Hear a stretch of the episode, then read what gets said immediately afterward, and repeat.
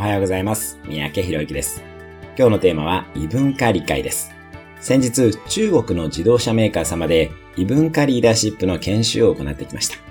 日本人の方向けと中国人の方向けにそれぞれ講義をさせていただきました。異文化においてリーダーシップを発揮する方法や異文化理解についての講義です。異文化理解の基本的な考え方は、良い悪いではなく違いがあるだけという考え方です。私たちはともすると、自分の考え方が良いと思い込みがちです。例えば、日本の文化ではみんなで決める合議制を大切にします。それはそれで良い面もあるのですが、決定するまでに非常に長い時間がかかったり、誰も反対しないようなつまらないアイデアに終始しがちという欠点があります。多文化や他者を理解するためには、評価をせず違いを受け入れるということを大切にしてみてください。